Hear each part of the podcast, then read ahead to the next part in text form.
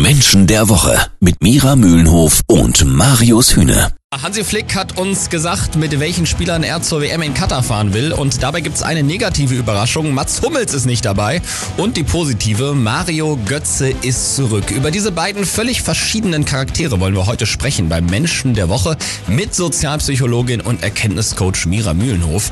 Und äh, Mira, dass Mats Hummels nicht dabei ist. Das hat viele aus äh, sportlicher Sicht doch äh, sehr überrascht, weil er war richtig gut drauf die letzten Monate. Aber ich vermute mal, du hast eine Idee, warum Hansi Flick sagt, nee, nee, nee, den lasse ich lieber zu Hause. Ja, es geht ja nicht nur um das spielerische Können der Fußballspieler, sondern immer auch um die Frage ähm, des gesamten Teams. Also wie forme ich ein Team?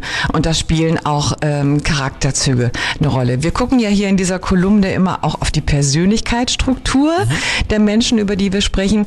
Und da ist Mats Hummels schon jemand, der einen sehr deutlichen, sehr eigenen Kopf hat.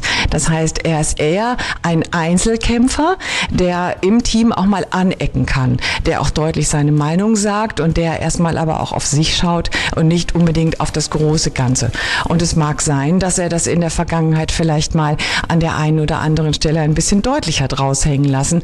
Das könnte eine mögliche Motivation von Hansi Flick gewesen sein, ihn nicht mitzunehmen zur WM nach Katar. Er ist ein kleiner Stinkstiefel, der Mats Hummels, würde ich jetzt mal so zusammenfassen. Gleich geht es um das genaue Gegenteil, nämlich um Sympathieträger Mario Götze. Warum der aus charakterlicher Sicht sehr wichtig werden kann bei der WM, das hört ihr gleich. Ja, Mats Hummels ist raus, ist nicht bei der WM dabei und Mira Mühlenhof hat gerade gesagt hier beim Menschen der Woche, er ist eben ein sehr, sehr schwieriger Charakter, guckt gerne auch mal nur auf sich und das kann einem Team dann eben auch schaden. Mira, aber warum ist Mario Götze denn ein ganz anderer Typ und warum kann der so wichtig werden für die WM? Ja, auch hier gucken wir auf die Persönlichkeitsstruktur und nicht nur auf das spielerische Können. Ich glaube, äh, da können andere das viel besser beurteilen als ich.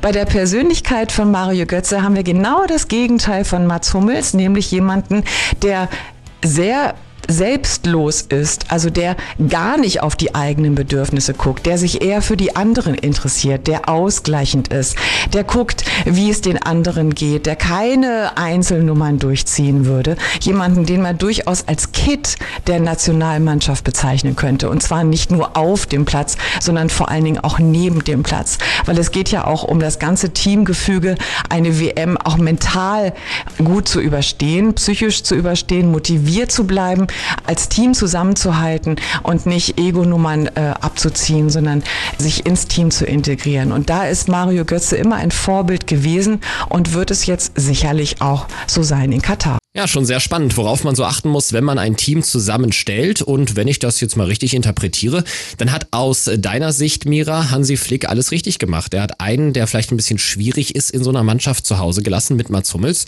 und nimmt einen echten Sympathieträger, der gute Laune verbreitet mit, mit Mario Götze.